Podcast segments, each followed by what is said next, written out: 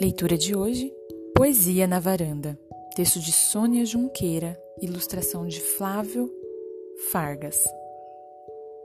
Brotou do chão a poesia na forma de uma plantinha espigada perfumosa, se abrindo toda para mim.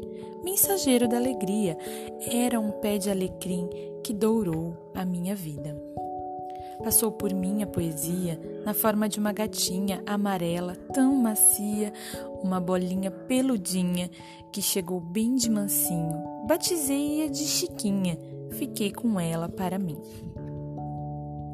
Entrou em mim a poesia na forma de uma canção que falava de uma rua com pedrinhas de brilhantes e de um anjo solitário que vivia por ali e roubou um coração. Gritou no mato a poesia quando caiu a noitinha. Era um concerto de grilos, tantos astros em seresta, pois era dia de festa e dentro da boca da noite cantaram um coro sem fim. Brilhou para mim a poesia na forma de lua cheia e de um céu estrelhado despencando no telhado, de zinco do avarandado, pronto para ser pisado por alguém bem distraído. Cresceu em mim a poesia na forma de uma tristeza, um chorinho derramado no silêncio da varanda, veio vindo, foi chegando, carregada pelo vento e tomou conta de mim. Caiu do céu a poesia, na forma de uma chuvinha, pingos grossos, cheiro doces, que molhou as redondezas, encharcou os meus cabelos, inundou a minha vida e levou minha tristeza. Sorriu para mim a poesia na forma de um amigo, mão estendida, carinho, estar juntos, quietinhos, ou ouvindo, ou contando, ou rindo e barulhando, e abraçou a minha vida. Me arrebatou a poesia trazida pelas palavras abrigadas entre as páginas do livro que alguém lia e deixou por ali mundo entrando pelos olhos, enriquecendo a minha vida.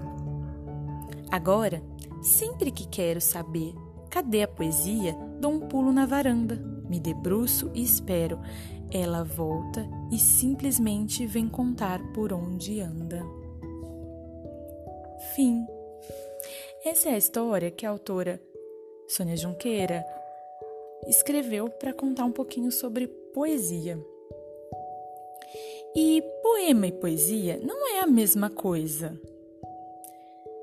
Apesar de muita gente entender a poesia e o poema como a mesma coisa, eles não são sinônimos, eles estão interligados.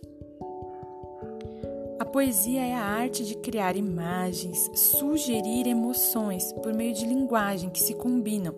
Podem ser sons, ritmos, significados, Portanto, ela está presente nos poemas, mas também em objetos, paisagens, outras formas de expressão. Então, encontramos poesia em tudo. Provavelmente você deve ter agora algum momentinho aí para parar, respirar, olhar em volta e ver a poesia que tem à sua volta. Agora, nesse momento, eu olho a poesia do vento que bate à minha janela e nos convida a pensar um pouco mais como a vida é bela. Pensa nessa poesia. Um abraço da Pro